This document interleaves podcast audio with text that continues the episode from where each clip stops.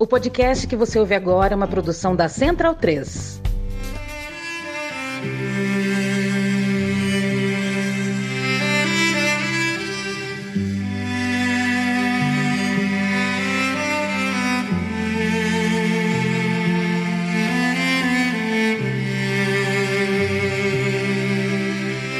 Bem-vindo e bem-vinda, amigo e amiga da Central 3 e do meu, do seu, do nosso time de botão. Eu me chamo Leandro Amin, estou ao lado de Paulo Pablo Pauleta Júnior. A gente vai falar de Fiorentina, a gente vai dar um pulo na Toscana.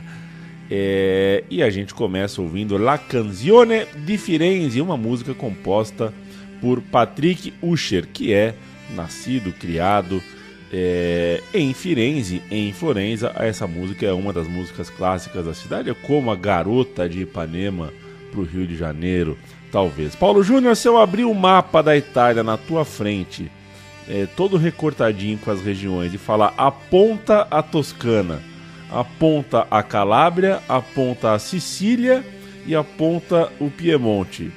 É, você gabarita? razoável.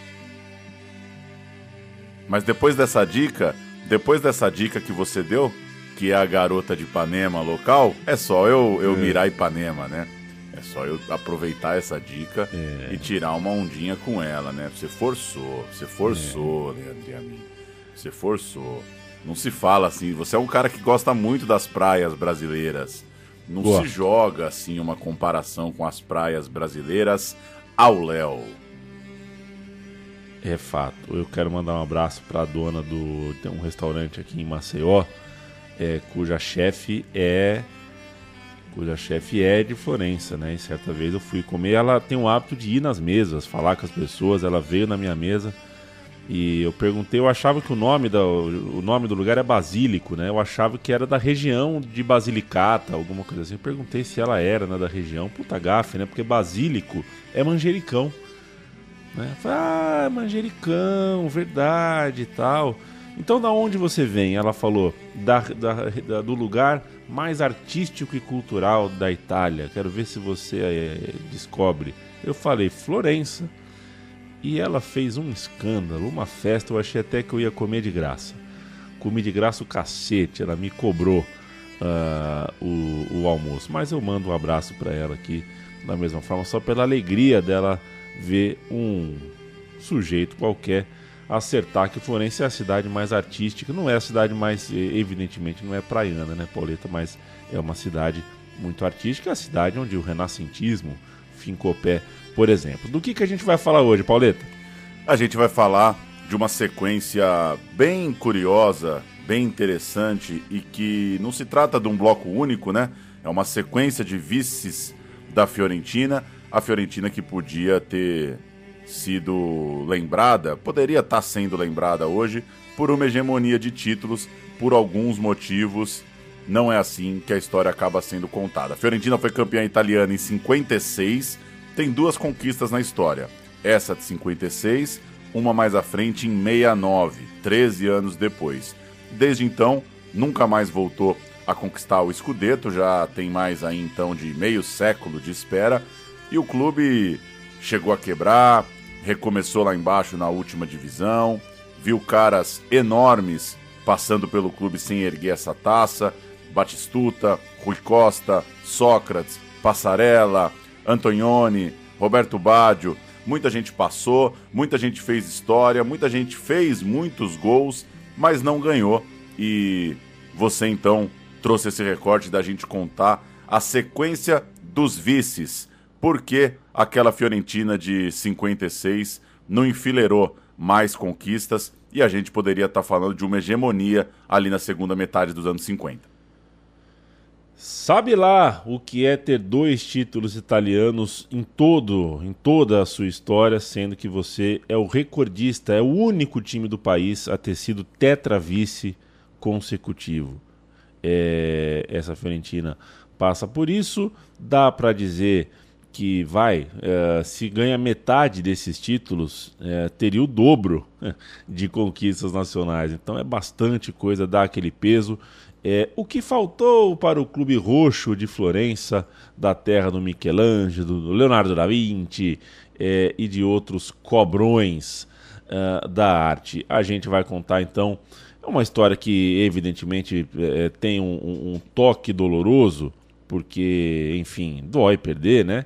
mas é, a gente vai entender que mesmo no quase essa Fiorentina é muito querida, é, é, é, muito, é muito bem conceituada até hoje, conseguiu algumas coisas muito interessantes. Foi vice da Europa também, foi vice da Champions League, foi vice de Copa da Itália, foi vice de várias coisas além desse tetra vice italiano, mas uh, a gente tem é, no meio dessas sete medalhas de prata que a gente vai contar, muita coisa bonita. Vamos subir o hino da Fiorentina.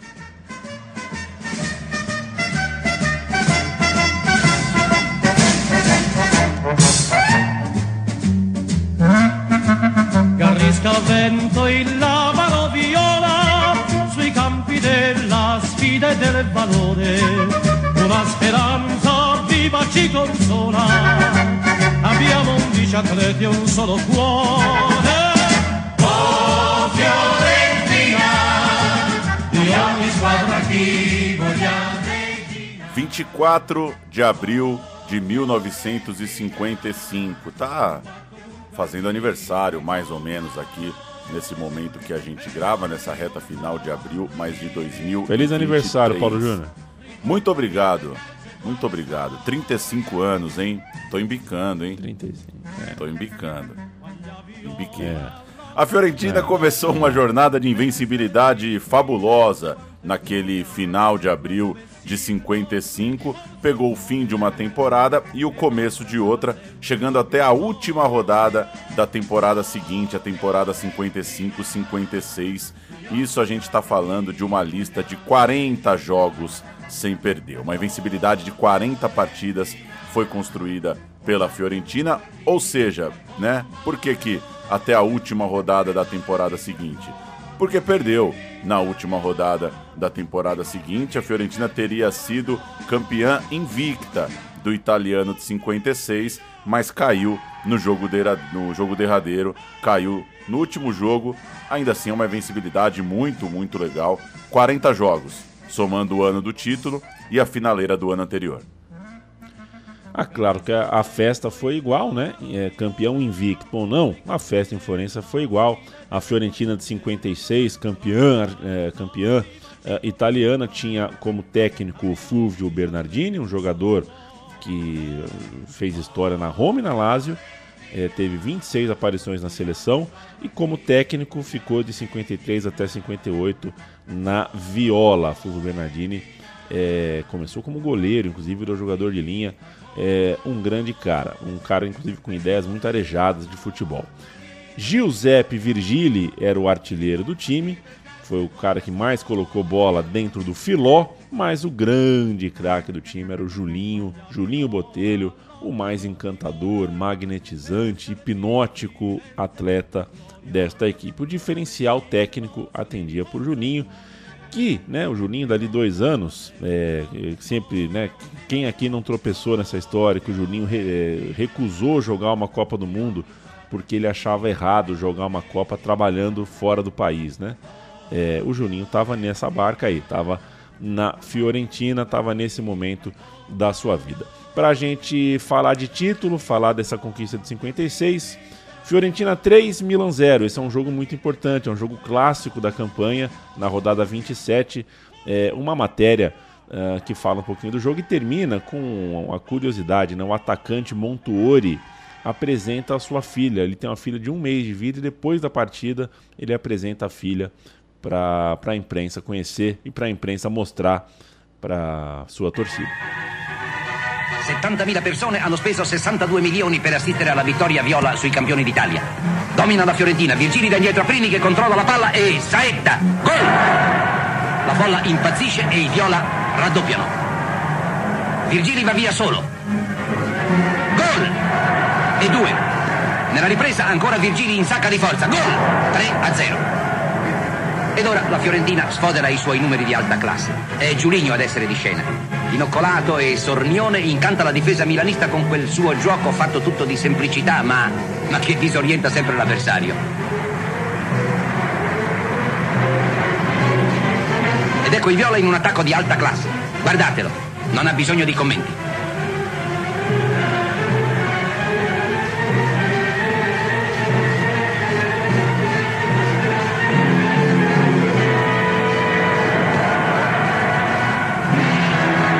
Montuori e Virgili escono fianco a fianco, amiconi in campo come lo sono nella vita. Dopo l'incontro, Montuori presenta a Pecos Bill la sua Liliana, che compie un mese di vita. Dopo il controllo del peso, la piccinina vuole brindare, con latte naturalmente, allo scudetto della Fiorentina. Montuori giura che è una tifosa convinta. Poi anche i coniugi Montuori brindano alla squadra viola da un anno in battuta. Virgili e la fidanzatina si associano. Armonia in campo, serenità nella vita. Ecco il grande segreto della Fiorentina. O time base, portanto, dessa Fiorentina campeã da Itália, Sarti, 220 jogos no clube, Manini, Servato, Rosetta, um trio de seleção italiana, um trio também de altíssimo nível, Chiapella e Segato, dupla de meio-campistas, de médios, que também pintou regularmente na seleção italiana, o Montuori, filho de napolitano, nascido em Rosário, na Argentina, vamos passar por alguns personagens com tal característica, né? Gente ligada à Argentina e também à Itália. Guido Graton, um meia muito forte, jogador também de muita importância para esse elenco. Julinho na ponta direita, a gente vai falar bastante de Julinho no programa de hoje, o brasileiro, muito talentoso, muito capaz, muito encantador. Giuseppe Virgili na esquerda, jogador formado pela Udinese, e Maurílio Prini, o centroavante, um cara até que de pouca expressão no cálcio. Essa era a Fiorentina, campeã de 56, para você nunca mais errar quando for cantar esse time numa mesa de bar. Para a gente organizar, né, Paulo, porque são alguns anos, então onde é que a gente tá, né? É, Fiorentina ganha em 56, os próximos quatro anos a gente tem. Em 57 é vice para o Milan, em 58 é vice para a Juve, em 59 volta a ser vice para o Milan, em 60 volta a ser vice para a Juve. Então é contra esses dois que a Fiorentina está brigando. É contra o Milan e contra a Juve. São os times que estão na, na cabeça aí do, do naquela segunda metade da década de 50. Esses times, inclusive, né, continuam dividindo os títulos entre si em 61 e 62, da Juventus depois da Milan, tendo as suas dobradinhas interrompidas pela Inter em 63 e pelo Bolonha em 64, que acaba sendo campeão com esse mesmo técnico, com o Fulvio Bernardini, que agora está na Fiorentina, em 64 ganha com o Bolonha. Um dia a gente conta a história do Bolonha de 64, campeão italiano. Pauleta. Para desenhar um pouco da encrenca que era a rivalidade nessa época, a disputa nessa época, o Milan campeão de 57 tinha o goleiro Buffon, não é aquele, obviamente, ou é aquele, né? Depende do seu é. ponto de vista. É primo do vô desse aí. Esse aí também é bem coroa, mas obviamente não tinha condição de já estar tá jogando bola é. em 57. O zagueiro. É, mas eu, eu, eu, não sei, hein? Vamos esperar 2040 aí pra ver se esse Buffon continua. O que eu, eu te pergunto é se primo do vô é parente. Primo do vô é parente, depende.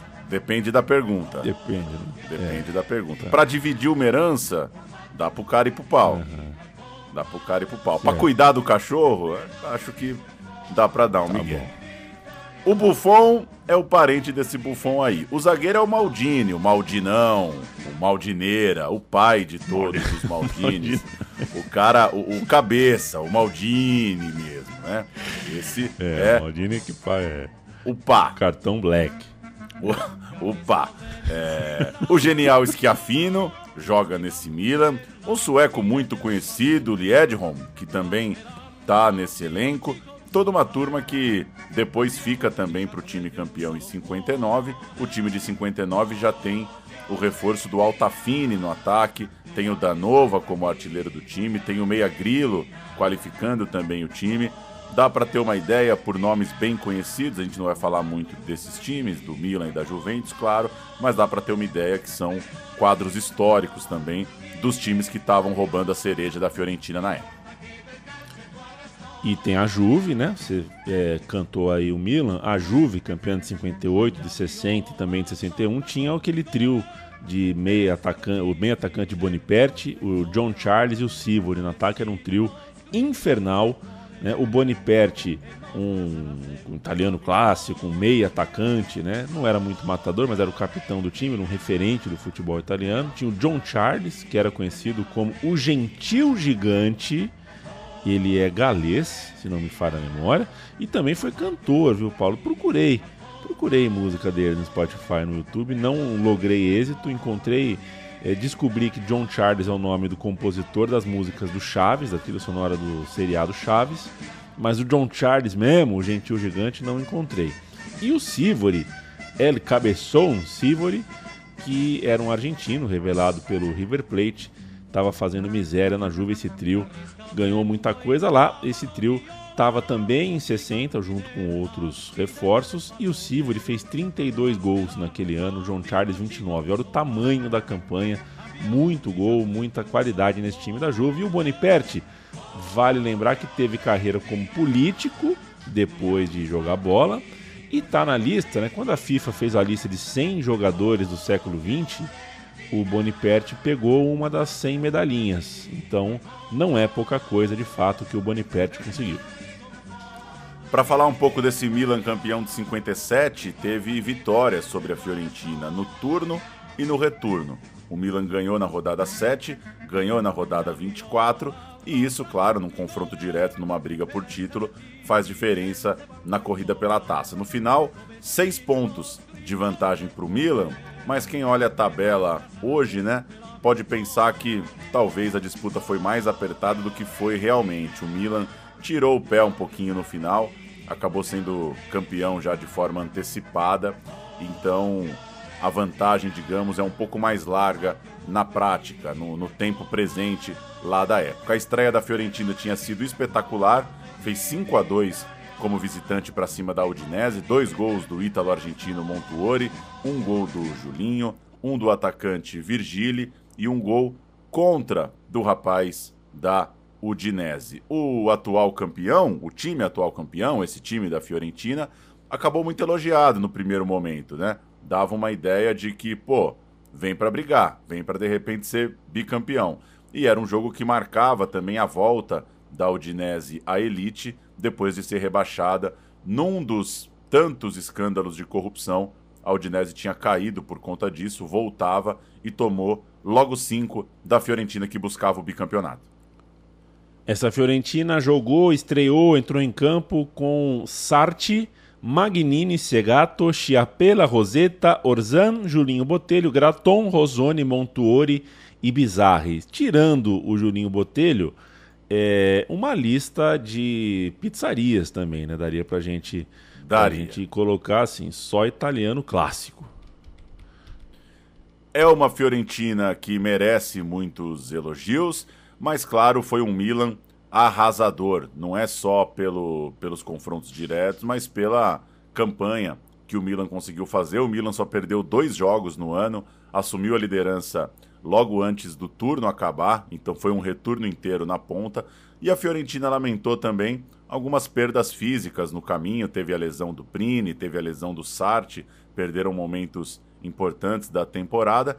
Mas se no cenário local não deu para bater bicampeã italiana, tem uma lembrança muito, muito legal na campanha continental. Uma lembrança, claro, em relação à campanha. A campanha de Copa da Europa foi histórica, foi muito boa.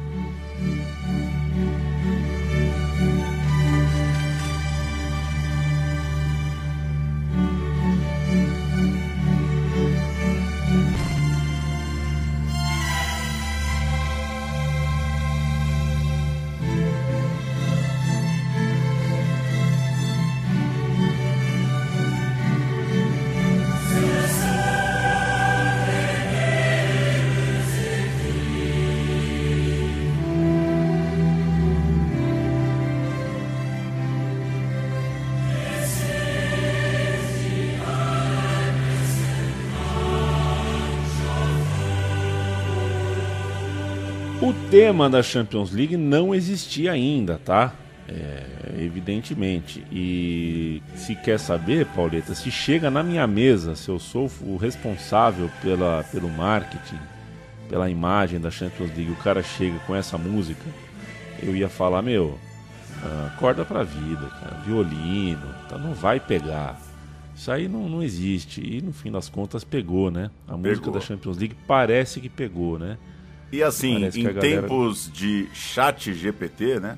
Em tempos de é. composição feita por um robô muito bem treinado, é, a tradução da, da música da Champions League ela é de uma, de uma simplicidade, né? A letra é de uma simplicidade assustadora, né? É, é como se você pedisse para o computador faz uma música para um campeonato que tem os times campeões. E ele faz a música, é. né? Essas são as melhores equipes, são as melhores equipes de todas, são as equipes principais. É uma grande reunião das grandes equipes. são os campeões. É o grande evento. Claro, a brincadeira aqui, porque uh, o barato da música é passear por várias línguas, né? Mas Sim. a letra é muito simplesinha. A letra é, é muito simples. É, concordo contigo. É muito doido como pegou uma música tão simplória, como a, a sacada que parece tão, tão bobinha, fez tanto sentido. E como é que os caras jogavam sem tocar a musiquinha na entrada em campo, hein? só, é, só né? entrava, bola no meio e começou. E jogava, é. é. Entrava e jogava. Bom, bom demais. É curioso. E um abraço pro Matias Pinto, né? O nosso moço do som das torcidas. É, esses dias a gente perguntou qual era. para ele fazer uma lista das 10 músicas de arquibancada que ele mais gosta, né? No Brasil. Ele colocou 10 músicas, todas com mais de 6 estrofes ali, com mais de 6 linhas, né? Não coube um timão EO. E, e porra, Lele, Leleô, Leleô Brasil é mais legal que muita música de 30 segundos aí que as torcidas cantam. Vamos para a Champions League. Não era a Champions, né? como a gente conhece, era uma é, era realmente a Copa dos Campeões, só reunia os campeões das ligas, né? Ganhou no país, vai para lá, ah, exceto o atual campeão. O atual campeão, lá como cá, era o Real Madrid, continua o sendo. O detentore. É, pois é, né, cara? O Real Madrid é o bichão e permanece o bichão, já era o bichão. É, abriu vaga para outro espanhol, para o vice-campeão espanhol, por isso foi o Atlético de Bilbao. É, e aí você tem outros campeões. Né? Da Hungria veio o grande Honved, a sensação do barato da onda do momento. Também tinha o Nice, o Manchester United, o Borussia Dortmund, o Porto. Da saudosa Iugoslávia veio, a, veio o Estrela Vermelha, também veio o Galatasaray. Só campeão, só cobrão e a Fiorentina deu a sorte no primeiro sorteio, pulou a fase 1 e estreou na segunda fase. Deu uma sortezinha também, porque pegou o sueco e ficar um time que não, não era dos mais fortes. 1 a 0 em casa na ida, 1 a 1 na volta. Passou de fase, Paulo Júnior. Aí bate quartas de final contra o Grasshopper e faz 3 a 1 em casa, gols de Segato e dois de um coadjuvante, um reserva habitual, o Tacola. Na Suíça, Julinho Botelho marca logo aos 7 minutos, a vantagem, portanto, fica maior ainda, vira um 4 a 1 na soma dos placares. No fim, o jogo termina 2 a 2 mas é uma classificação da Fiorentina sem sustos. A vantagem na ida era muito, muito boa. Eu não sei, Paulo, se você sabe o que é um Grasshopper. Né? O time suíço chama Grasshopper. É, chama, é, é gafanhoto, né? Grasshopper é, é um gafanhoto. E, e, e, a gente se detém um pouco mais a esse encontro entre Fiorentina e Grasshopper, porque nesse tempo rolou é, uma taça e a Fiorentina ganhou essa taça. Não é só de medalha de prata que é feita essa história, mas é uma competição absolutamente anormal, fora do que a gente está acostumado a ver, fora da casinha, fora do molde. A Fiorentina ganhou a Copa Grasshopper, organizada pelo clube suíço, que reuniu seis equipes de seis países diferentes e foi disputada ao longo de cinco anos. Que coisa! Ficou. A tabela foi, foi, foram tocando. Nunca houve, né, não há registro de outro campeonato semelhante do tipo. É, é, foi, é, os times jogavam de duas a é, dez partidas ao todo, elas jogavam duas a três partidas por ano. E nessa, a Fiorentina, nesses cinco anos de competição, superou o Nice, o Dinamo de Zagreb, o Áustria Viena, o Schalke 04 e o próprio Grasshoppers, que organizou o campeonato e ficou em último lugar. Começou em 53, acabou em 57. Uma taça que durou cinco anos para ser conquistada. Eu acho que a moda deveria ter pegado. A gente desperdiçou uma chance de fazer campeonatos completamente emancipados, desprendidos dessa coisa de ano, de temporada. Velho, faz um campeonato de 14 anos, tipo o disco do Guns N' Roses lá. Pô, pra fazer um filme demora 5 anos, por que o campeonato tem que ser todo ano, Pauleta? Por que terminar logo no final de uma sequência de jogos, se eu posso, no fim das contas, pendurar pro ano que vem? Vamos voltar à é, Champions ué. League, a Copa da Europa, a Copa dos Campeões da época. Passou a Fiorentina e vem o Estrela Vermelha, time da Iugoslávia, como você já citou há pouco, listando ali os campeões nacionais da época. E precisa cantar esse time, né? Precisa cantar esse time de 57. Sobrou para mim, é claro que a gente vai cantar esse 11. Krivokuka, goleiro versátil, não era um, um, um Yashin, não era assim uma, uma aranha debaixo é. do gol, mas era bom goleiro. Popovic, Zekovic e Mitite, capitão do time. Spagite, volantinho. Tacite, hoje, jogasse hoje o Tacite, seria o famoso box to box. Caixa a caixa, área a área. Sekularak, Toplak, Kokit, Kostic e Rudinski. Esse time da Estrela Vermelha perde, toma pau em casa, 1 a 0 gol do Prini bem no finalzinho meio atacante importante que acabou se lesionando, fez só dois gols na temporada, mas a Fiorentina viajava até a Iugoslávia e ganhava o jogo de ida na sua sequência na competição europeia.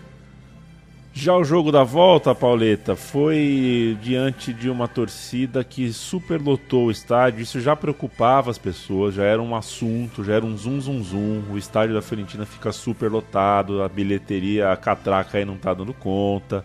É, mas rolou, superlotou. E é, a, a Fiorentina se classificou num 0 a 0 e um 0 a 0 bem difícil. Os relatos dão conta de que a Fiorentina sofreu bastante na mão dos jugoslavos, mas se classificou. Tá na final. Na outra semi, um jogo do, dos mais históricos, dos mais importantes aí do historial da competição. O Manchester United de Bob Charlton, que tinha também uh, lendas como Tommy Taylor, né, que morreu no desastre aéreo do clube, inclusive, e outros jogadores que também foram vítimas do desastre aéreo do Manchester. Esse Manchester perdeu para o Real Madrid, que era o Real Madrid bichão. O Real Madrid do Di Stefano, do Gento, tinha acabado de comprar o Copá, a última edição do meu time de botão, que a gente fala sobre o Just Fontaine, é, cita, né, fala sobre a saída do Copá para o Real Madrid. É um dos duelos, de fato, mais icônicos aí da Champions League, que exceto em Florença. Em Florença ninguém abria a boca para falar isso, mas uh, ao redor da Europa se falava que era uma espécie de final antecipada Manchester United versus Real Madrid. Passou o Real. Detalhezinho bem importante, a final está marcada para Madrid, então é, é um cenário muito pesado para a Fiorentina, que faz ali um barulho nos bastidores. O jogo está inicialmente marcado para as 8 da noite, a Viola consegue trazer para 5, diz que não está acostumado a jogar nesse horário noturno. E tem um desfalque importante, o que apela, meia é, fundamental, peça importante do time está fora. Julinho está dentro, Montuori está dentro e dá jogo. Não é que o Real Madrid também é, ia amassar a Fiorentina. O primeiro tempo é 0 a 0 e os relatos dão conta de um jogo equilibrado. Dá jogo. A Fiorentina, lá dentro de Madrid, duela legal, vai para o intervalo no empate sem gols contra o time que era, estava começando a ser, viria a ser o bicho-papão da época. Só que aos 23 do segundo tempo, e o Pauleta vai abrir aqui esse link azulzinho do, do, do roteiro, e só vai ver uma vez o lance a princípio. É, o Magnini derrubou o Matheus. Foi fora da área ou foi dentro da área? Para o juiz Leopold Silvan Horn, um figurão do apito, um holandês, é, para ele foi pênalti, ele colocou na cal. A Fiorentina discute, lamenta até hoje, fala que o ditador Franco estava nas tribunas, que a pressão para o Real Madrid ganhar era muito grande, jogando em casa, e o juiz entrou na onda e pôs na cal. Gol do Di Stefano, bateu o pênalti, fez. A Fiorentina ruiu. O Gento logo depois fez 2 a 0 A Fiorentina está até hoje na bronca com a arbitragem. E eu pergunto para Paulo Júnior: foi pênalti? Olha, é difícil, hein? Lance bem difícil. Na primeira vista, diria que não. Parece que o bote é fora da área. No fim das contas, é só uma imagem ali, né? Uma transmissão muito mais simples do que a gente tem hoje, não é tão absurdo também se alguém trouxer a ideia de que o bote foi em cima da linha. Eu fiquei bem na dúvida. Claro que já fui assistir preparado aqui pela sua pela sua explicação, já fui assistir procurando pelo em ovo. Funcionei, né? É. Mas, cara, lance difícil, hein? Eu acho que não foi. Eu acho que num lance desse hoje daria para a imagem mostrar que não foi. Mas é a gente pode dizer que pesou ali o time da casa e coisa e tal? Provavelmente. Mas também não diria, não me parece um escândalo. É, não sei o que, que você achou. Não sei se para você é claro é. que não foi. Que acontece, Pauleta? Eu fiquei na dúvida no primeiro momento, mas como eu vi algumas vezes, e eu fiz o meu VAR particular, né? Eu dei o pause e fui no frame a frame. E aí eu te garanto, Pauleta, no frame a frame é fora da área. É fora da área. O pontapé foi fora da área. Só que eu, uh, com o Fran, o ditador Frank, o cacete, eu até sinto um pouco de empatia pelo juizão, pelo Leopold, porque, caceta, o lance foi difícil, viu, Paulo? Foi muito rápido, né? Então, pode ser que ele tenha só se equivocado mesmo. A gente só se equivoca às vezes, né? É, acontece. Muita gente vai abrir o lance, mas só para descrever, né? Um lançamento para o atacante sair cara a cara com o goleiro e o zagueiro chega naquele bote de entrada da área, é, é, o bote matador mesmo, né? Para não deixar o cara entrar na área e fazer o gol. Então é aquele bote bem no limite. A falta é clara, né? O, o, o pênalti é claro, uhum. a, que, que, que foi. A infração é clara, mas é, é um lance rápido, né? É um lance rápido, não é tão fácil de cravar de cara, não. Vamos ouvir um áudio da TV espanhola sobre a final, né? O pré-jogo, a torcida chegando, tal, não sei o que lá, o jogo, não sei o que. TV espanhola falando da final da Champions. Se va a jugar por fin la gran final de la segunda Copa Europea de Campeones. Los récords de expectación hacia el interior del Estadio Santiago Bernabéu se rebasan constantemente. Este es el más alto de todos. Real Madrid-Florentina, campeón de Italia. Hace su aparición en el palco presidencial su excelencia el jefe del Estado. El público puesto en pie le dedica una prolongada ovación. Los equipos salen al campo precedidos del conjunto arbitral holandés que dirige el señor On. El sol no dejaría de lucir durante toda la tarde. Según es obligado, el Real Madrid y el Florentina. El locutor venezolano Mariño transmite para Caracas. Muñoz y Chervato, capitanes, cambian bonitos banderines. Y va a comenzar el juego. Los españoles han elegido terreno en la posición más favorable para evitar la dificultad del sol. Y la Florentina efectúa el saque consiguiendo ligar un buen avance hacia la portería de Alonso. Este es Juliño, el más destacado elemento del ataque italiano, quien por esta vez en su demarcación de extremo trata de burlar la vigilancia del Esmes. Su centro no encuentra rematador y Marquitos despeja de cabeza en corto. Aunque con alguna dificultad consiguen los blancos frenar el acoso de los violeta, que tal es el color de los jerseys florentinos. Y Estefano y Copa hay que redondear la cosa, que no se diga que si el penalti. Y para que no se diga, ya va gente dispuesto a hacer el mejor gol de su vida. Qué manera de sacar metros de ventaja tiene el santanderino. Maravilloso. El entusiasmo se desborda en los graderíos y Muñoz sube al palco de honor para recibir la felicitación de sus excelencias y recoger el trofeo que simboliza la consecución del preciado título de campeones de Europa. Por segunda vez, el Real Madrid lleva a sus vitrinas desde las manos de este pundonoroso capitán la hermosa copa. Va a ser muy difícil que ningún otro club iguale la hazaña del conjunto merengue, que tan alto prestigio depara con sus triunfos internacionales al fútbol.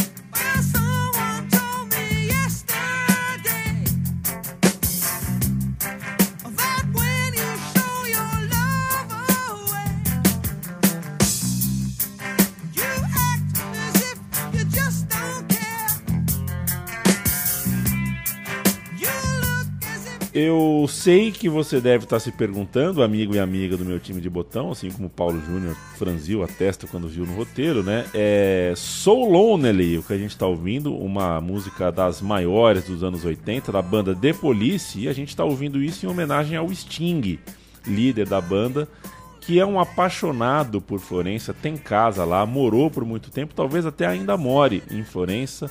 É o cara que você pergunta como está a vida, o cara responde sobre Florença, se apaixonou pela cidade perdidamente. Já que ele ama Florença, vamos ouvir um pouquinho de Sting, de The Police, de Soul Lonely ao fundo, Pauleta.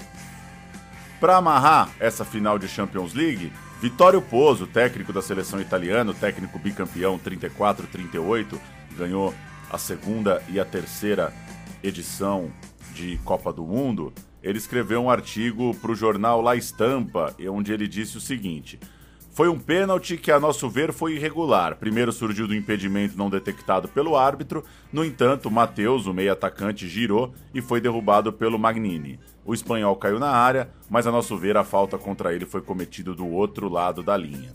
O árbitro concedeu imediatamente a punição máxima e não se comoveu com os protestos dos florentinos que queriam que um dos bandeirinhas fosse ouvido.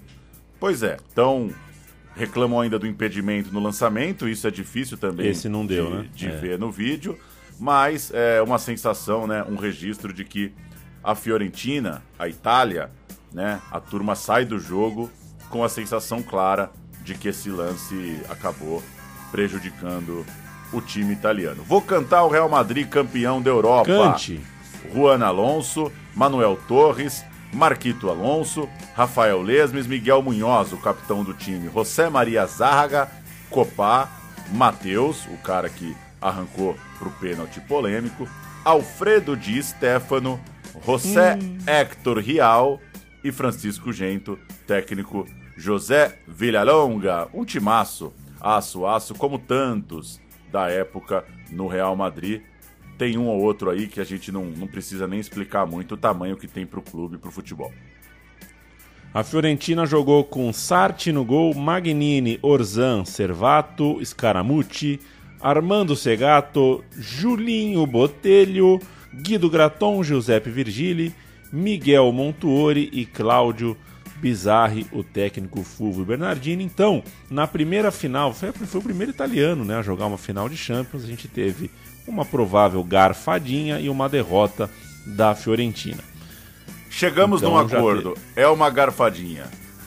É uma garfadinha, garfadinha. A gente vai, pelo menos uma garfadinha. A gente tem então já duas medalhas de prata na prateleira, né? Um italiano e uma Champions League e uma taça Grasshoppers é, vencida.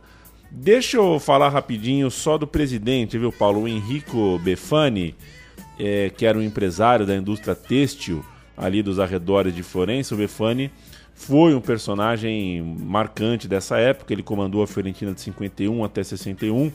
Quando ele pegou o time, a Fiorentina estava numa meio mosca morta ali, meio de tabela, nem sobe, nem cai. Era um time meio frio. E quando ele se foi, a prateleira tinha um monte de medalha de, de ouro e de prata, mas o principal ponto para muita gente é que ele conseguiu fanatizar a cidade. Ele deu um molho ali é, é, para o futebol de, de Florença com o seu jeito, com o seu comportamento. Ele trouxe lendas do, do, do clube, né, como Artemio Frank, para despachar dentro do clube, para bater cartão no clube. Mudou o quadro diretivo todo, apostou num técnico que gostava de futebol mais ofensivo e apostou em jogadores muito jovens da Itália que poderiam causar frisson, além dessas apostas que muita gente torcia o nariz a princípio. Né? O, o argentino barra italiano Montuori jogava no Chile, ninguém dava muita bola, ele foi e apostou, Montuori virou ídolo. O Julinho Botelho foi a maior contratação da história da Fiorentina, a mais cara. Todo mundo achava que era muito cara. Ele trouxe, o cara virou ídolo.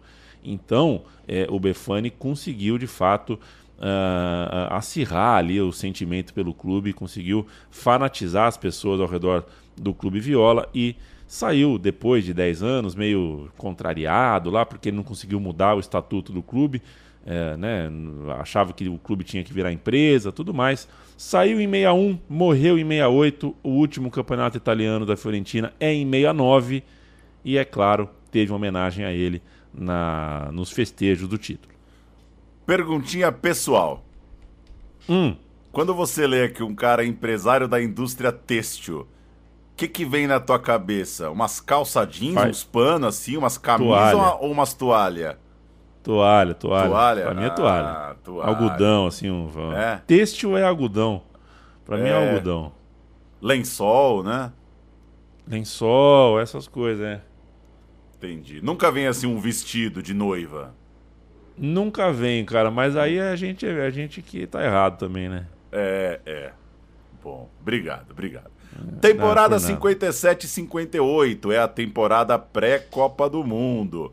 É a última vez na história do universo que o Brasil passa um verão sem ser campeão do mundo. Falavam sobre o Que beleza.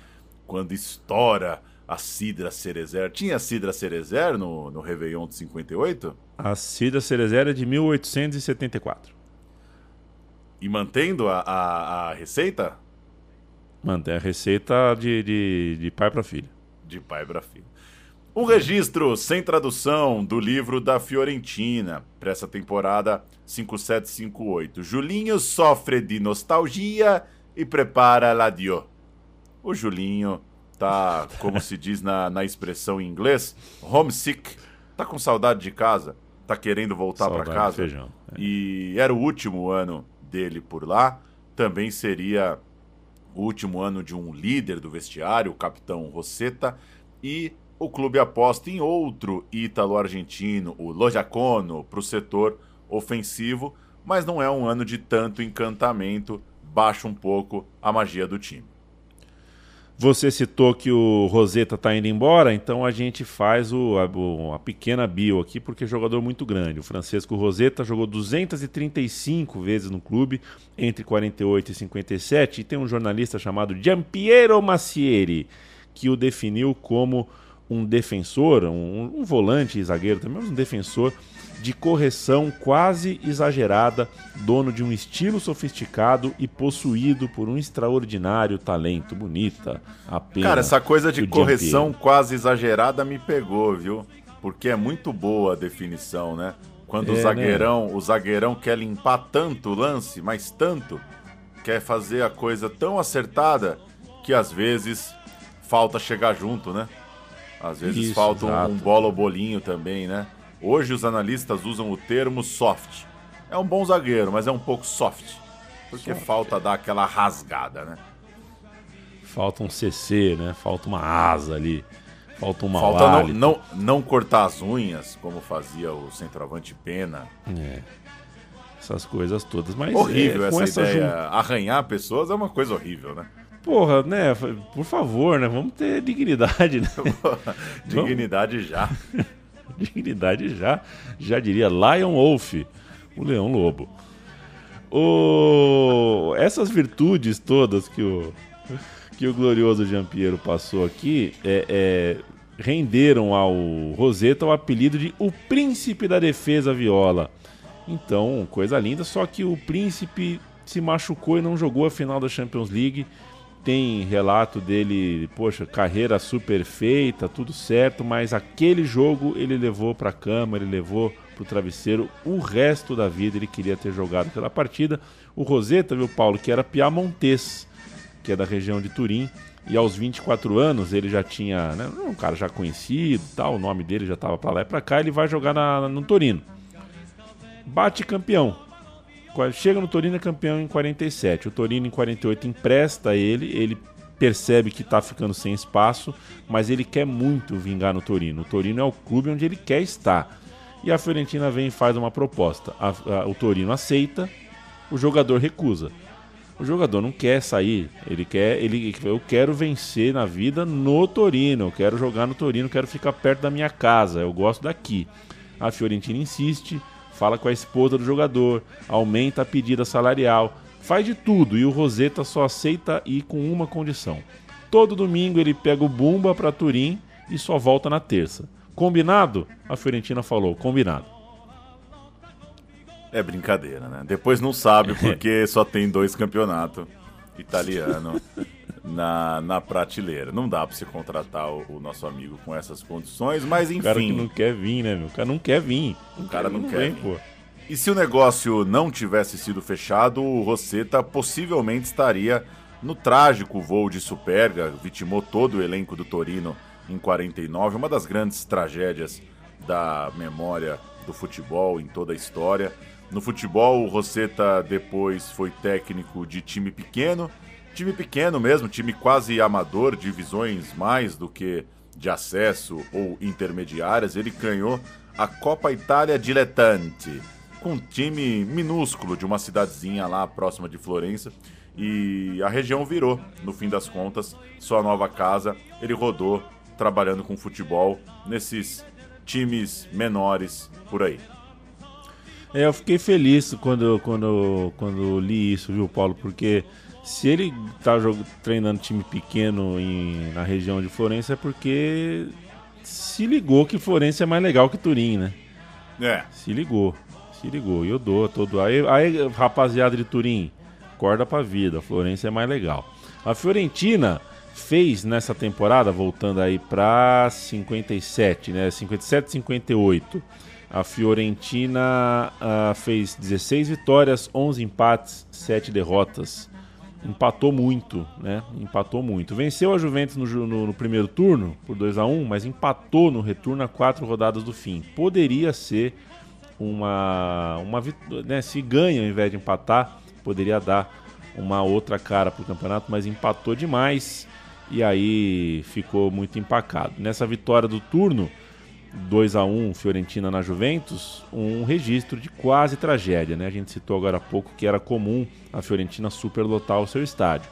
Apenas três pontos separavam os dois times, então aquela empolgação estava muito grande. A Fiorentina vinha de um vice da Champions, todo mundo queria ver aquele time e o estádio dessa vez não suportou, deu ruim. Uma parte da arquibancada desabou, pessoas da, da parte de cima caíram em cima das pessoas da parte de baixo Centenas ficaram feridas, mas não há registro de morte, ainda bem, e meio que por sorte, porque poderia sim, pelas imagens, poderia sim ter morrido alguém.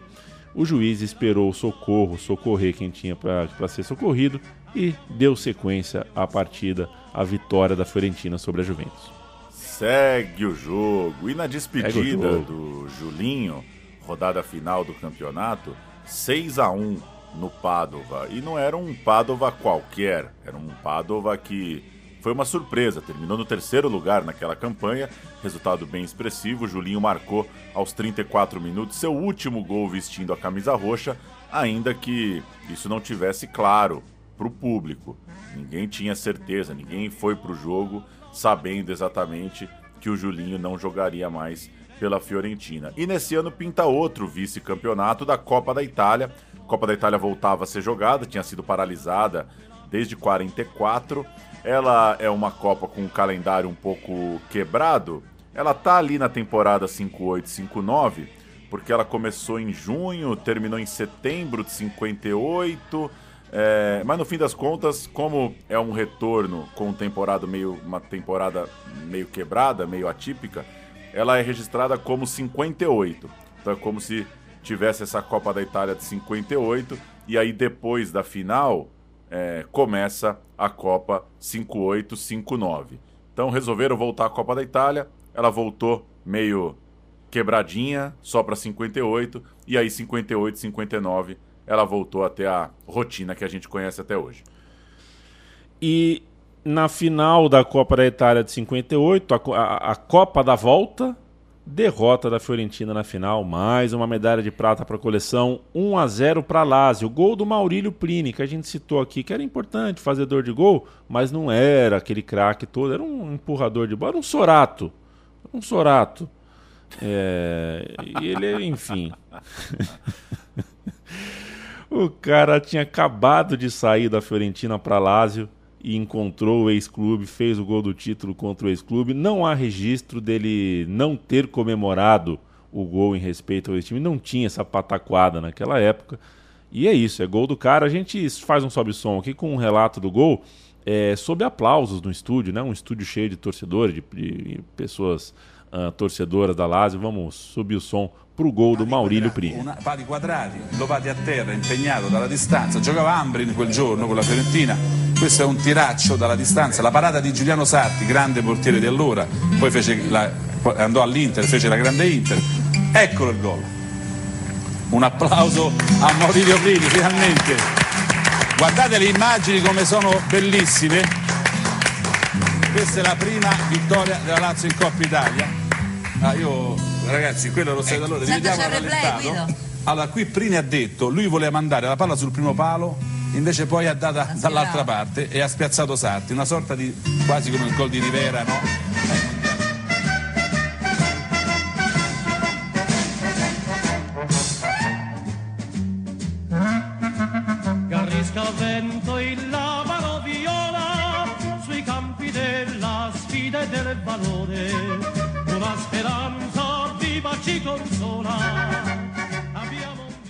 Chegamos à temporada 58-59 e ela começa com a maior maravilha da história do planeta. O Brasil ganha a Copa do Mundo. Julinho não vai para a Copa do Mundo, mas resolve voltar para o Brasil e para o futebol brasileiro. O Palmeiras traz, naquela época, Valdir Joaquim de Moraes, Djalma Santos, Enio Andrade, Chinesinho, muita Sir. gente que faria parte da chamada Academia de Futebol. E nessa chegada do Julinho aqui para o Clube Paulista, em Florença fica um buraco, fica um rombo afetivo, fica uma despedida é, que faz muita falta. Um cara, para muita gente, introspectivo, um cara que tinha um futebol de muito talento, de muita capacidade técnica, muito querido pela torcida local. Para muita gente, ainda o maior jogador a ter atuado com a camisa da Fiorentina. Então, volta ao Julinho, ali, com o Brasil campeão do mundo. Ele jogaria até 66, jogaria ainda até 66, pararia. O Julinho é de. O Julinho é de 29, 39, 49, 59. Foi longe, foi até os 37, 30 e 38. tantos, 36, 37, 38 É, anos jogando tá bom. bola ainda. É, ele tinha, vamos colocar aspas na tristeza, né? Ele tinha tristeza, ele aparentava ser um, um jogador triste, né? Mas isso entre aspas, ele, e- é, o, o italiano e os florentinos são diferentes, né? São um pouquinho mais ah, ah, quentes, eufóricos, assim, ah, sentimentais. E aquela tristeza era descrita como magnetizante aos florentinos. Era um cara impassível nas comemorações de gols, né? Não comemorava muito gol, era reflexivo, era meio cabisbaixo, assim. O cara meio macambúzio, é, muito focado, né? Muito- Macambúzio! é, so- soltei. Achei essa. E o, o- o jornalista Sandro Pitti, ele certa vez descreveu o, o Julinho Botelho como um herói solitário de Bang Bang. Que E- coisa! Né? Na Você comprou, você comprou o, o dicionário de sinônimos ou você tá voando mesmo no, no vocabulário? Macambúzio. Macambúzio. Essa você me ressuscitou, cara. Acho que fazia uns 20 anos que eu, não, É. que eu não lembrava da existência dessa palavra. Agora vai começar a pingar, né? Agora hoje eu vou na padaria, o cara vai me chamar de macambúzio. Porque quando Macambúzio, é, você tem redescobre uma palavra, ela pinga até morrer, né? Tem isso. E pra, pra bem do registro, em italiano, essa frase herói solitário de Bang Bang é western. Eles usam western. Quer dizer, né? Nem Velho Oeste, nem Vecchio Oeste, nem Bang Bang. Eles usam western. O jornalista Sandro Pitt também fala o seguinte sobre o Juninho Botelho. Ele era um altruísta autêntico e espetacular, que aparentava ser individualista, mas na verdade era o homem do todo, era o homem do time, né? O homem de todo o time, o homem de, de toda a esquadra. Bom demais. A Copa que ele joga é a de 54, né? É, já falamos que o Julinho não vai à Copa de 58, é 54, é o desempenho ali que também faz com que o técnico da Fiorentina, o Fufo Bernardini, enche o saco da, do presidente do clube, da diretoria, para comprar o Julinho da Portuguesa. Você citou há pouco, não foi uma compra barata. Tinha gente na Itália que pensava, vale tudo isso? O Bernardini foi até o Brasil anos depois, antes da temporada 57-58, a temporada pré-Copa, porque ele já tinha, já existia essa ideia de que, pô, o Julinho não sei se vai voltar, não sei se ele volta aqui para Itália. Julinho tinha essa coisa de muita saudade do Brasil e de quando vinha dar um pulo no Brasil, né, ficava uma impressão de, pô, será que ele volta? Ele teve que ser convencido pelo treinador para voltar. Isso ainda é, portanto, o verão europeu de 57. E o desembarque dele em Florença teve 3 mil torcedores. 3 mil caras esperando o Julinho Botelho na estação, porque queriam conferir, queriam Porra, conferir né? se o craque voltava de fato. Ele passa mais um ano na Itália e é esse ano que ele resolve acaba afastado da seleção brasileira porque era muito esquisito na época defender a seleção brasileira jogando na Itália por uma questão de afeto, por uma questão da ideia que os caras tinham de futebol, por uma questão logística também de estar tá longe dos encontros da seleção aqui no Brasil. Se tivesse ouvido o coração e a saudade, teria jogado a Copa, né? Porque esse último, esse ano de saideira dele na Fiorentina, ele tá, mas não tá, né? Ele tá, mas a cabeça e o coração não estão. É pois um ano é. que ele joga menos, ele joga mal, inclusive, justamente porque já era para ele ter vazado antes. Mas nós, a vida né? Não, só ia dizer, desculpa, que nós brasileiros sabemos mais do que qualquer outra torcida de futebol a diferença que faz pro legado de um cara ele ter ganhado a Copa, né? Se o Exato. ataque do Brasil em 58 tivesse Julinho Botelho, tudo bem que tinha Garrincha, Pelé, Zagallo, tava muito bem servida. Se tivesse Julinho, o Julinho com certeza seria muito mais reverenciado hoje, né? Faz falta para pro legado e pro, pro passar dos anos mesmo, né? Seria seria sempre que a gente fosse ver um especial do Brasil, pentacampeão, coisa e tal, aniversário de título, a gente esbarraria com o Julinho, não é o que acontece. Mas é como diz o padroeiro de Santos, né, Paulo Júnior, o chorão. É dele essa frase? Cada escolha, uma renúncia.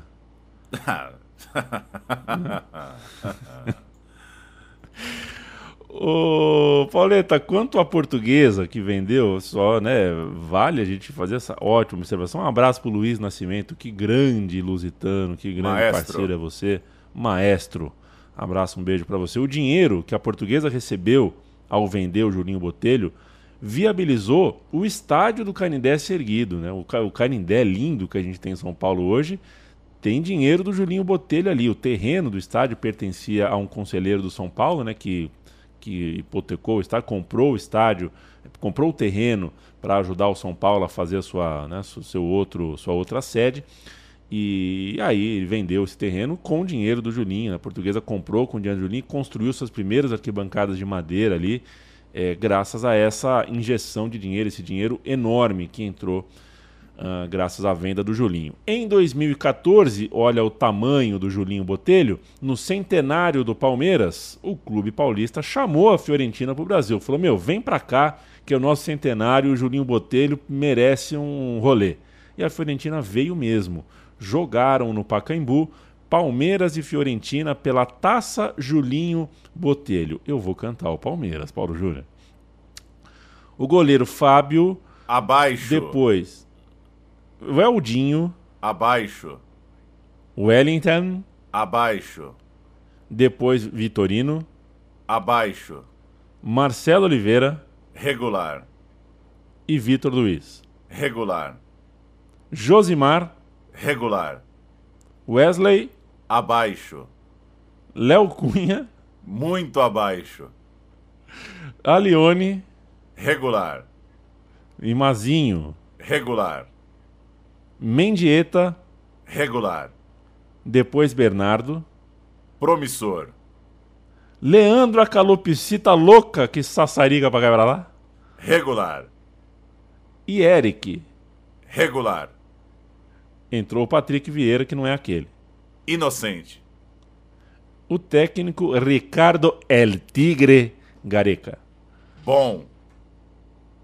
E a Fiorentina? A Fiorentina de Neto, goleiro brasileiro, Tomovic, Regazzi, Savic, Pascoal, Baquite, Lazari, Matias Fernandes, Ilicic, Babacar e Joaquim, Vicenzo Montella. Até me surpreendi, não lembrava que em 2014 o Montella já era treinador. A gente vai ficando velho e vai perdendo um pouco a noção dos anos se passando. Montella já parou tem um tempinho, já era o técnico há quase 10 anos, isso é 2014. A gente ficou bastante aqui falando do Juninho, mas o cara merece. A gente está contando essa história aqui porque o Juninho estava lá. Para a gente fechar de Juninho, em 1980 é difícil achar ele falando, ele fala pouco. É, mas quando a gente acha um áudio do Julinho Botelho falando com o canal 48 de Florença, a gente sobe o som, mesmo com áudio um pouquinho complicado, afinal de contas é um, é um registro de, de muito tempo, né? É, mas, pô, vamos ouvir o Julinho. Julinho, il grande giocatore della stagione 1955-56 a Firenze, come è stato contattato dai dirigenti della Fiorentina? Per me è stata una sorpresa, una sorpresa molto agradabile di poter ritornare a Firenze. È stato per, uh, per telefono.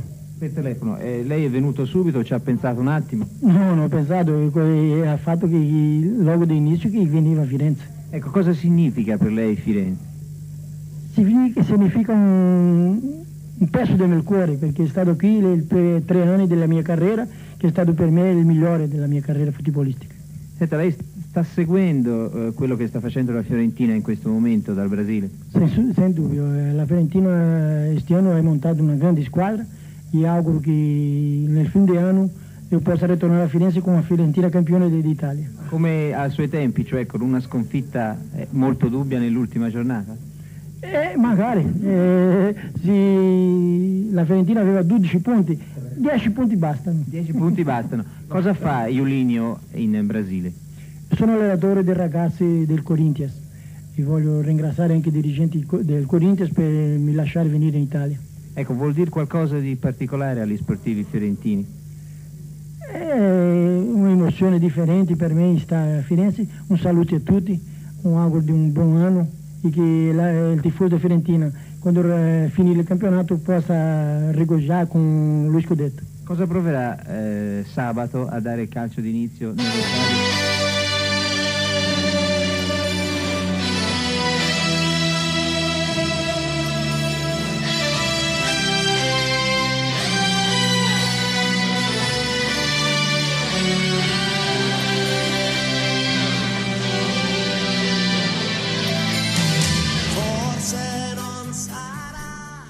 Pauleta, a gente está ouvindo Gianna Nannini, uma música Ah. com estate italiana. Que Essa beleza! Ma voglio viverla così questa avventura. Beleza. A Gianna, a Gianna é uma grande, viu? uma referente, um baluarte.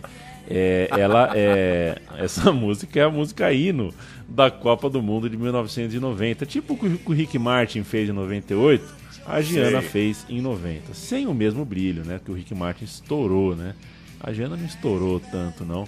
E a Gianna, Pauleta, ela é de Siena. Não é Florença, mas é Siena, também fica na região da Toscana. Siena é pertinho. Siena é Ferraz de Vasconcelos, ali de Florença. E ela fez esse dueto com o Eduardo Benato para a Copa de 90. Então fica esse registro. Ah, o hino da Copa de 90 saiu dali, saiu da Toscana. Gianna Nannini é a irmã mais velha do ex-piloto de Fórmula 1 Alessandro Nannini. O quê? Não tem parentesco com o grande Marco Nannini. Esse é nosso. Esse é coisa nostra. Ela é irmã do mano lá do, do, do- do- da Fórmula 1? Irmã do Joey da Fórmula 1. Ela é de 54, ela é 54 e o irmão é 59. Ele é 5 anos mais novo. Você manja de Fórmula 1? Quantos GPs disputados você acha que tem o Alessandro Nannini? Puta, o Nanini correu bastante, cara. Nanini Bastante é correu quanto? bem uns 120 GP, eu chuto. 78. Apesar das Ai, 76 largadas, porque teve um é, desconforto é, estomacal e teve um atraso. Não, não chegou, não chegou pro grid. Estamos na temporada 58, 59. O Brasil é campeão do mundo. Puta que pariu, finalmente. O maior campeonato do mundo é a dupla, né? Campeonato Paulista e Campeonato Carioca. Essa dupla forma o que tem de melhor no futebol jogado no planeta. E a Fiorentina, do lado de lá do Atlântico, acabou de ser bivice, como já contamos, além de um vice da Copa da Europa e um vice da Copa da Itália. São quatro vices em dois anos. Outro que saiu junto do Julinho, e é muito importante registrar, Fufo Bernardini, o treinador. Ele foi o técnico por seis temporadas, mudou a filosofia do clube, praticou um futebol vistoso, gostava de um jogo ofensivo, de um jogo bonito. O Fúvio começou como goleiro, depois foi jogador de linha, foi ídolo na Roma e na Lazio, que é raro, foi ídolo na Fiorentina como treinador, se tornou uma pessoa muito grande no clube já como técnico. É atacante medalha de bronze nas Olimpíadas de 1928 e tinha o apelido de Doutor. Ele volta para sua cidade depois de deixar a Fiorentina, treinou a Lazio depois aí dessa fase 5-7-5-8 e ganhou a Copa Itália logo contra a Fiorentina. Essa Fiorentina que batia na trave quando o Bernardini voltou para Roma, voltou para Roma para treinar a Lazio, ele já bateu campeão da Copa Itália. 5859, Pauleta.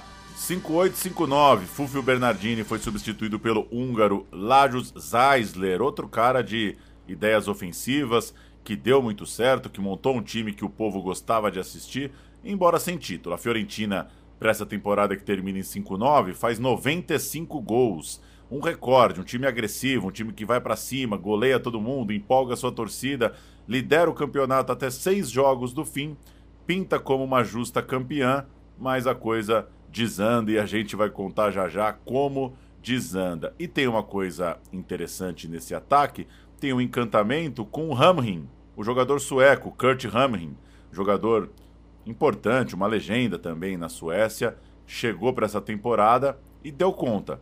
Tava arrebentando, não era mais a Fiorentina do Julinho Botelho, mas tinha o sueco é, fazendo sua graça para a torcida lá da Fiorentina.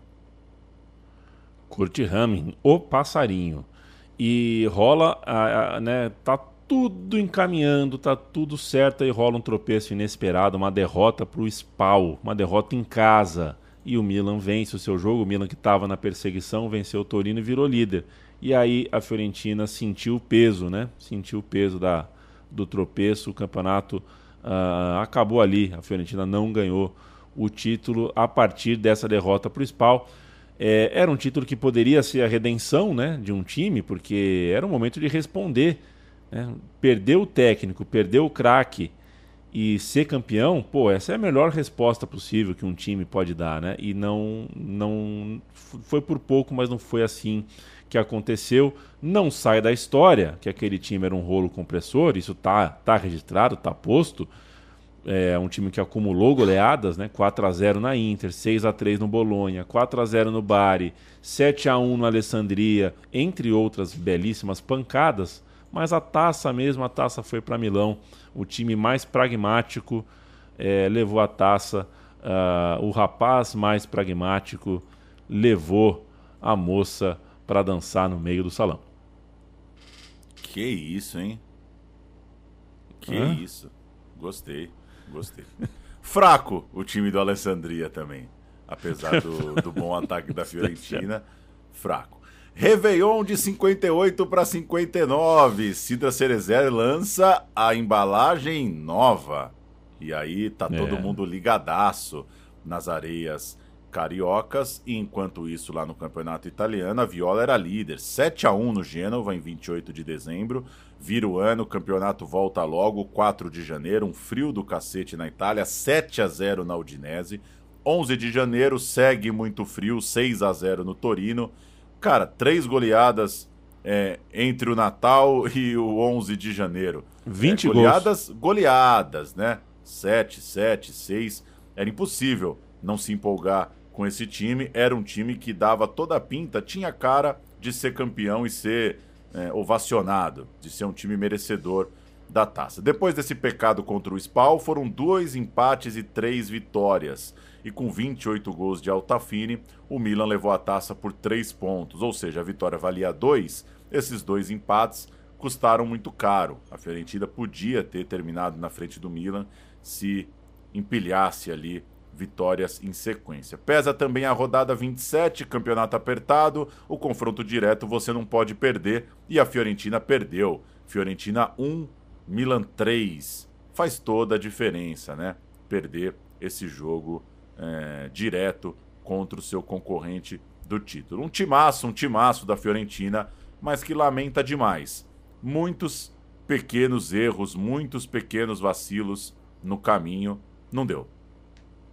É, a gente citou três aqui, né? Tem três pontos que era só ter conseguido fazer uma dessas três coisas que seria campeão. Então, é, a gente lamenta, mas não tem muito o que lamentar também. E tem uma provocação histórica a se fazer, né? Esses encontros que quase aconteceram, mas não rolaram e seriam tão bons, seria tão bom se tivesse acontecido, né? O que teria sido da Fiorentina se Julinho Botelho e Kurt Hamrin tivessem jogado juntos, né? Porque um foi embora, o outro chegou e os dois causaram impactos, impacto muito semelhantes. É, o sueco, que era chamado de Ucelino, que significa, né, Pauleta, passarinho, é, é, e, eu não sei, né? O Celino, eu não sei se tem a ver com céu, né? O Celino, Celino, céu, Celino, passarinho, passarinho, Celino, passarinho voa. Eu gostei de O Celino. É, é, o apelido do Kurt Rangel porque ele tem, ele é frágil, né? Tem a perninha bem fininha, é um jogador parece que vai se quebrar, assim. Então ele tem a fragilidade de um passarinho, a leveza de um passarinho, mas não voa. Não voa. Kurt Rangel não, não voava. É fake news que o Kurt Ramos chegava aos treinos da Fiorentina voando.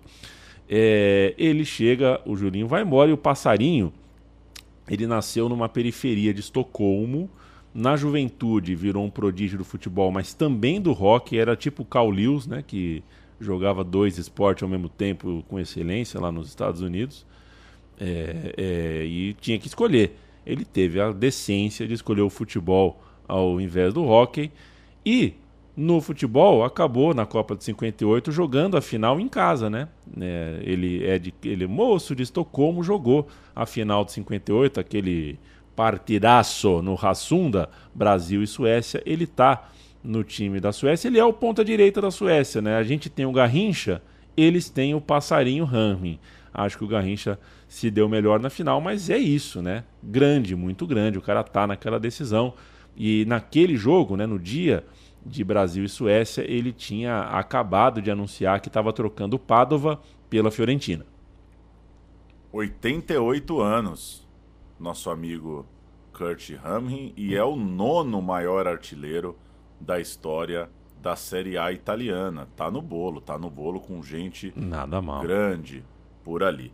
Antes do Padova, sua porta de entrada na Itália foi a Juventus, mas ele não teve espaço naquele time que batia campeão, o time do Charles, do Silva, ele fez só oito gols e no fim ficou bom para Viola, né? Até hoje é, é, o artilheiro máximo da Fiorentina. Quando você tira os jogos amistosos, ele fez 208 gols, um a mais que o Batistuta, o que é brincadeira, né? O que é brincadeira. Porra, né? né? Compra um juiz, dá um pênalti e faz a porra do gol.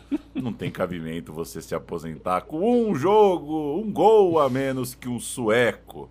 Bate gol, bate gol. Jogou de 58 a 67, foi um ponto de desequilíbrio nessa super ofensiva fiorentina, vice-campeã de 59. Depois jogou no Milan, onde aí sim foi campeão italiano em 68.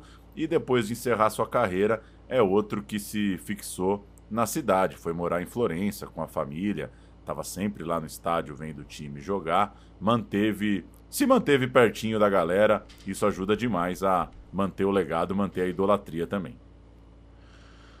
Sobe som, um gol do passarinho Hamrin contra a Alemanha, semifinal da Copa do Mundo de 58, em casa. O cara meteu quatro gols na Copa do Mundo, esse foi o último deles, e o gol do 3 a 1 o gol que selou a classificação sueca para a final da Copa, onde enfrentaria, vestindo amarelo, o Brasil. O Brasil que se virasse para encontrar uma roupa de outra cor. Skickar fram den till Hamrin och Hamrin står och väntar nu på att tyskarna ska anfalla honom. Går med bollen. De kommer så småningom först nu. Och då accelererar Hamrin, håller bollen fortfarande och tränger chefen på. Hamrin håller bollen i alla fall. Lekandes förbi två man. Lyckas se till att driva hans i mål! Ja!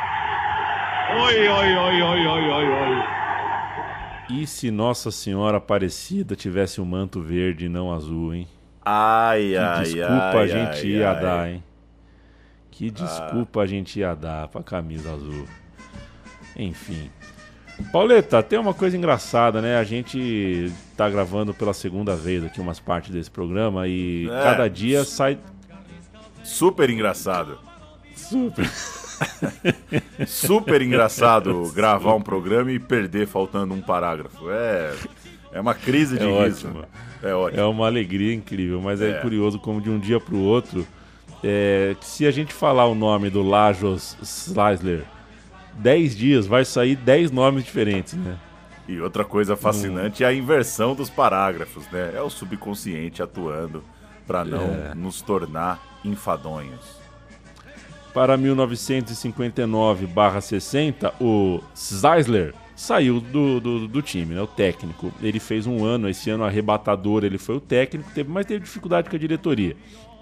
Dificuldade de diálogo, diretoria ali, não, não- o Santo não bateu, mas ele, enfim, voltou. A diretoria chamou ele de novo, com o rabinho entre as pernas. Não é só no Brasil, não, que tem essa coisa de vai e vem maluco de técnico. Sem ele, quem começou a temporada 59-60 foi o Luiz Carniglia, ex-Real Madrid, um técnico argentino, menos agressivo né, do que o seu antecessor, mas também um adepto do jogo ofensivo. Tinha mais ou menos o mesmo elenco, conseguiu mais ou menos os mesmos resultados, então tá tudo ali, tá tudo no, tá tudo na bandeira, tá tudo na conta. E no acordo de palavra, no fio do bigode, no aperto de mão entre os presidentes, a Fiorentina cumpriu a promessa de ceder o Servato, seu melhor zagueiro ali em 58-59, para Juventus. Isso pegou mal, né? Foi impopular para a torcida, mas aconteceu. é, foi um acordo ali entre os clubes, eles queriam um zagueiro, a Fiorentina cedeu, e isso acabou sendo duplamente dolorido, porque na liga a Juventus amassou todo mundo, ganhou de forma disparada, auge do Sivoli, do João Charles, atropelando todo mundo, e na Copa Itália, a final deu logo Juventus e Fiorentina, e veio uma dobradinha da Juve, uma dobradinha de vices, uma dobradinha de frustrações para a Fiorentina. Fiorentina passou por Como, Inter, Torino e na final em Milão saiu atrás, virou o jogo com Montuori e com gol do brasileiro Dino da Costa. Ele chega no meio da temporada, ele é um reforço brasileiro, mais um na Fiorentina. Então a Fiorentina vira o jogo da final, mas toma outra virada, toma uma revirada na prorrogação com um gol contra do seu zagueiro Orzan. Ele colocou o pé num chute xoxo, um chute murcho, enganou o próprio goleiro e que coisa, hein? Uma final contra a Juventus, você vira para 2 a 1 e toma a virada para 3 a 2. Quatro vices italianos, dois vices de Copa, um vice de Champions League, de Copa da Europa, em tempo de meia década. E aí, acumulando frustrações, acumulando medalhas de prata, voltas olímpicas rivais, e ainda mais para a Juventus, que é um time que a turma da Fiorentina detesta, pelo enredo de uma final, né, que você vira e toma virada na sequência, essa Copa Itália é especialmente triste, é especialmente cruel nessa sequência, porque, pô, tava 2 a 1, né? Tava 2 a 1, depois de sair atrás, podia ter levado, não levou. É, é a hora que o torcedor acredita que a maré não vai virar nunca, né? É o tipo de jogo que mina de vez a expectativa. Pô, não é possível, né? A maré não vai virar. Relato do jogo, a final da Copa da Itália de 60, a gente ouve agora. Juventus e Fiorentina di fronte sul terreno neutro di San Siro per la finalissima di Coppa Italia. Subito in cattedra i bianconeri. Boniperti, ringiovanito e polemico, propone a Charles il primo di una serie di scambi. Fulmine le conseguenze. John spara dal limite e segna. La Fiorentina, disorganica ma viva, non accusa il colpo. Da Costa tenta la replica. Petris cerca l'affondo, ma Babassori anticipa. Rilancio viola con Castelletti. Sul tiro di Montuori niente da fare per il portiere bianconero. Primo tempo 1 a 1. Attenzione ora all'episodio centrale della partita. Dentro fuori lo scambetto di Micheli a Charles. Dentro per l'arbitro, fuori per il guardialine. Questa volta è il guardialine che ha sempre ragione. Colpita nell'orgoglio la Juventus si scatena e assedia la rete di Charles. Per la solita legge della beffa è la Fiorentina che segna e va in vantaggio con il redivivo da Costa. Polemica a fior di pelle su un presunto fuorigioco del centravanti Viola. Ne fa le spese l'indiziato Sivori. In 10 la Juve accresce la forza e moltiplica gli attacchi. Sul tetto del gioco la testa di Charles. Gol 2 a 2. Nei tempi supplementari Boniperti segna e vince la Coppa. La Juve è più che mai campione. O, o a curioso- maré tá cheia. Tá, tá, Tá, tá, tá, tá, tá, tá, tá, tá. cheia do quê?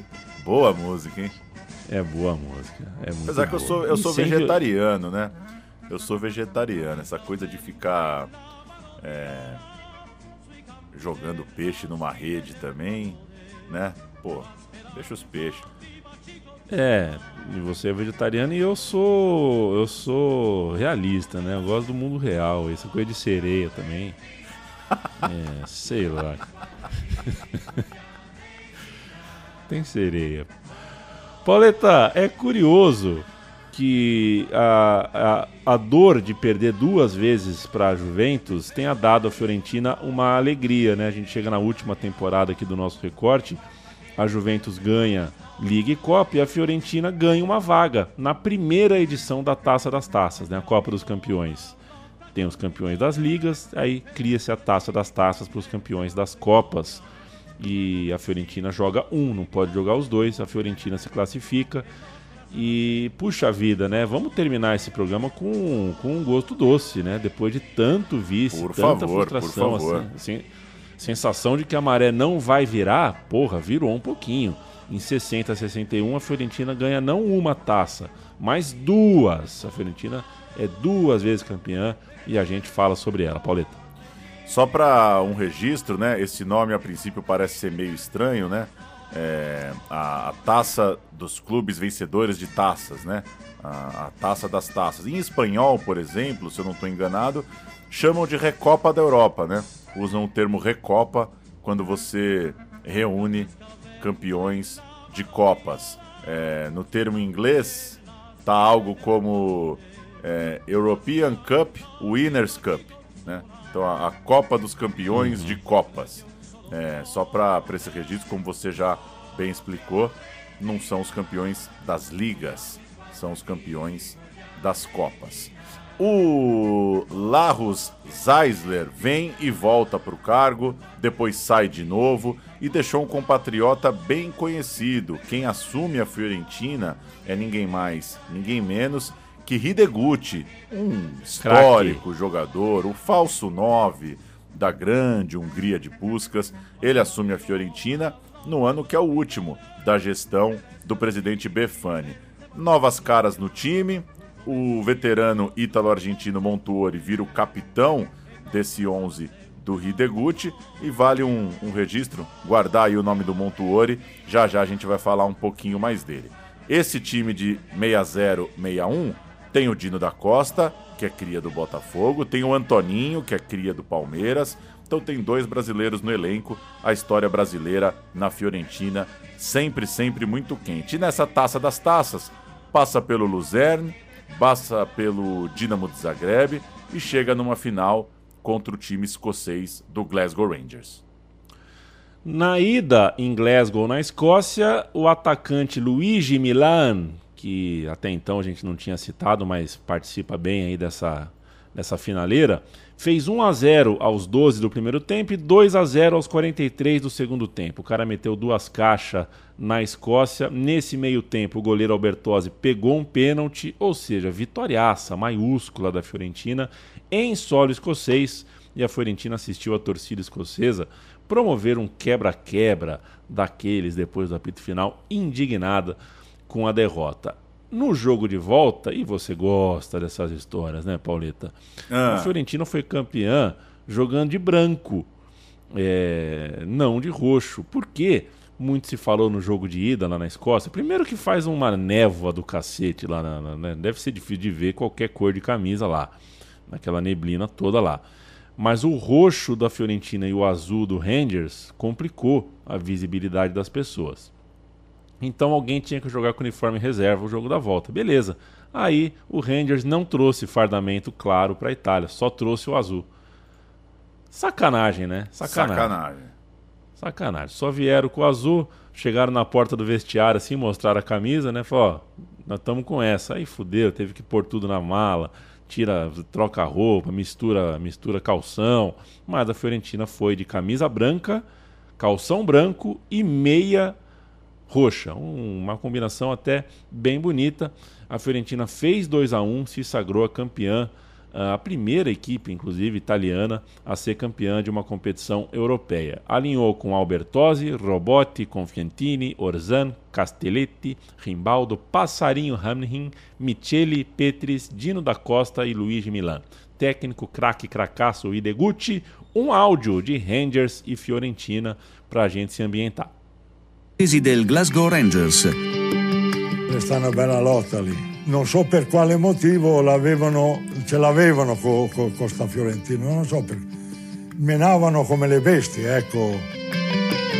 Nella partita d'andata nella terra d'Oltremanica il 17 maggio del 1961 i Viola si impongono con due gol di Gigi Milan. Nel ritorno il 27 maggio in uno stadio pieno fino all'inverosimile il Glasgow viene battuto per 2 a 1 con reti di Milan e Amrin.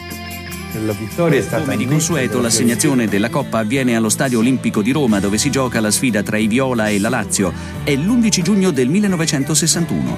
Per i Viola è Petris a segnare per primo, poi tocca a Milan raddoppiare e regalare alla Fiorentina la seconda Coppa Italia della sua storia. Dino da Costa que é, morreu na pandemia, né? Morreu em 2020, agora, ah, lá na. Acho que morando lá na Itália. Acho que ele se manteve por lá, depois de ter deixado o futebol brasileiro, seguido para o futebol italiano. E teve a Copa da Itália também, vencida depois de um 2 a 0 no Messina, 6 a 4 na Roma, 3 a 1 na Juventus e na final 2 a 0 para cima da Lazio, uma revanche. A gente contou há pouco que a Lazio tinha vencido a Copa sobre a Fiorentina. Foi num gol do Petri aos 4 do primeiro tempo e depois sempre ele, Luigi Milan, aos 35 do segundo. O curioso é que o Hidegut caiu nesse meio tempo. Ele já não treinava o time na final da Copa Itália em 11 de junho. A final da Taça das Taças é 27 de maio. Ele é campeão, dá o Vazari Federal, acorda um dia, não aparece mais e a festa do título é a saideira do Hidegut como treinador. Quem assume para o restante e, portanto, assume já na beira de uma final para ser campeão é o Chapella, jogador que estava no time titular campeão cinco anos antes, vira técnico e já levanta uma taça. Uma nota triste da temporada é a perda do capitão Montuori, né? O ítalo, o, ít- o ítalo argentino Montuori, ele abandonou a carreira, é, jogou na seleção de 56 a 60, estava no seu auge, capitão do time, onde ele era ídolo, mas em 61, mais precisamente em abril, o goleiro do Peru já foi repor uma bola, deu-lhe uma bolada e pegou bem no olho, soltou, descolou a sua retina. Ele tinha só 28 anos, estava ainda com muita lenha para queimar e teve que parar de jogar. Uma lesão semelhante, similar àquela que o Tostão enfrentou é, aqui no Brasil depois da Copa de, de, de 70, né? É, por isso, não consta na escalação da final. Né? A gente cantou a escalação aí, não tem o Montuori. O Montuori estava no time, mas teve que abandonar é, a carreira, o que é uma grande pena. Grande, grande Montuori. Ele se chamava Miguel Angel, ou seja, Michelangelo. E eu Michelangelo. acho- E eu acho que na, no português para Portugal, eles devem traduzir Michelangelo para Miguel Angel. E, Confirma. Claro, a referência ali ao, ao pintor renascentista, ao mais famoso dos Michelangelos.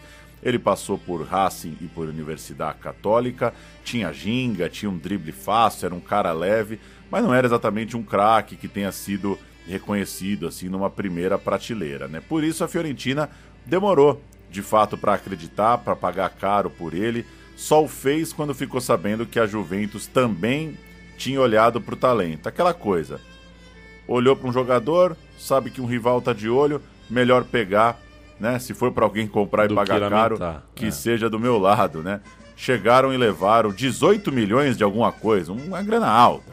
Filho de um pescador de Rosário, era um jogador caro para os padrões da época e chegava na Europa. Em 62, um aneurisma foi detectado no Montuori. Ele passou alguns meses sem ver a luz, né, com os olhos tapados, cuidando do seu aneurisma.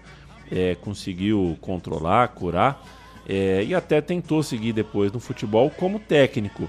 Mas não, não, não estourou, não. Não foi muito a pira dele, até porque, Pauleta, bom, o cara passou um tempão em Florença, né? O cara se encantou é pela pintura. O cara virou pintor. É, é, meteu é, é, é Montuori e Carlos Alberto Parreira na fita. O cara começou a pintar quadros, não virou, claro, um Michelangelo, não é um pintor renascentista. Se você for no Louvre, não vai encontrar um quadro do Montuori, mas pelo menos ele ocupou a cabeça e era isso que ele mais precisava porque estava fora do futebol como jogador, como técnico, é a, é a retina descolada, depois é o aneurisma, ele pô, encontrou um, um hobby, isso é muito legal. Nos anos 70 voltou a morar no Chile, onde, né, onde ele começou a carreira como jogador e se dedicou ao xadrez, outra paixão do cara, o cara jogou xadrez e dizem no Chile que venceu o campeão chileno do xadrez. Yeah. o cara. O cara é enjoado, meu. O Cara cara, é é enjoado. Vai jogar xadrez. Ele ganhando o campeão chileno de xadrez, cara. Ganhou, ganhou. Eu não tenho a ficha do, do, do jogo, mas, mas ganhou. Foi também comentarista de TV na Itália nos anos 80 e, pô, não é qualquer década, né? Futebol italiano dos anos 80 estourando, tinha comentário do Montuori. Veio a óbito em 1998, Pauleta. E como a vida é louca, né? Ele morreu exatamente uma semana antes de Itália e Chile pela Copa de 98. Olha só. O encontro, né, do lugar onde ele jogou foi muito ídolo e depois o lugar onde ele morou. Um dos jogos que eu mais me recordo assim de uma Copa em que eu tinha 10 anos de idade. Que belo jogo Itália e Chile. Eu lembro de duas coisas muito marcantes. Lembro de de, achar que Marcelo Salas e Zamorano eram muito melhores que qualquer atacante europeu. E lembro, apesar de estar torcendo para o Chile, de ficar feliz com o gol do Roberto Baggio de pênalti já no final do jogo, por pensar de alguma forma, por me solidarizar com ele e falar: pô, legal, meu, o cara sabe bater pênalti, o cara é bom, o cara é bom de bola, o cara errou aquele dia, mas toma, É. guardou, guardou, 2 a 2 Muito boa a Copa de 98, empático. viu? Muito boa a Copa Muito de boa. 98 e boa lembrança esse Itália e Chile. Com essas duas taças, começa uma década com uma importância menor na briga por títulos. Não é que mantém essa sequência sempre nas cabeças, mas depois, já no final da década, aí sim vem um escudeto. O time da Fiorentina vence o italiano em 1969 e ali pela influência das bandas jovens, dos Beatles, coisa e tal, acaba conhecida como a Fiorentina Iê É, os Hum. caras do Iê Iê Iê. Tá pensando o quê? Que só o, só o Brasil é bom de apelidinho? Nananina não. A Fiorentina tinha os jovens empolgantes, tinha um time leve, um time cuja cara, cuja faceta correspondia ao momento da época e são até hoje, claro, os últimos campeões italianos pelo clube. A Fiorentina não leva a Série A desde 69 e olha, às vezes a gente tem uma impressão que que as coisas no futebol estão se organizando de uma forma mais definitiva, né? É difícil imaginar a Fiorentina ganhando o italiano de novo. Tá o Napoli aí nas cabeças, né? Estamos em abril de 23. Às vezes a coisa pode se rebagunçar, mas é difícil. É difícil. Desde 69, a Fiorentina não leva o italiano. A gente manda um abraço a todo mundo que apoia o meu time de botão no Padrim ou apoia a Central 3 no Apoia-se. Essa aqui é uma produtora independente, faz tudo com muito carinho, com muito coração, com muita dedicação já há 10 anos, mas faz isso de forma independente, por isso precisa de recursos alternativos. Então a gente sempre faz essa lembrança, se você puder, nos ajude dessa forma. Se não puder ou mesmo que possa, a gente sempre faz a lembrança. Podcast depende muito do boca a boca. Se você tem aquele grupo de WhatsApp de torcedor, se você tem algum fórum, se você troca ideia com gente que gosta de bola e de repente na tua cabeça você acha que vai gostar do meu time de botão, fale para ele sobre. A gente depende muito ainda desse boca a boca, dessa maneira de chegar nas pessoas. O meu time de botão volta daqui duas semanas com mais uma história uh, da bola. Pauleta, te amo. Sempre um prazer falar contigo. Beijo. Toda quinta sim, quinta não. Gostou dessa? Tem botão toda É, quinta? bom. É toda quinta sim, quinta não. Não deixa de ser toda. É, e a gente vem de 15 em 15. Quem apoia o meu time de botão lá no Padrim participa dos sorteios, ganha os brindes, a newsletter, o grupo de conversa. E a gente tá conversando com muita gente legal para mandar boas recompensas para quem tem nos ajudado. Recomendo que para quem tem a rede social Twitter, que ao que consta também embicou, é, que siga lá o podcast Botão. É lá que a gente vai publicando os vencedores. E um belo dia você pode estar na tua casa, toca a campainha e é aquele Joey de amarelo, o cara dos Correios, entregando um presente de Leandro e a mim. Valeu, beijo. Valeu!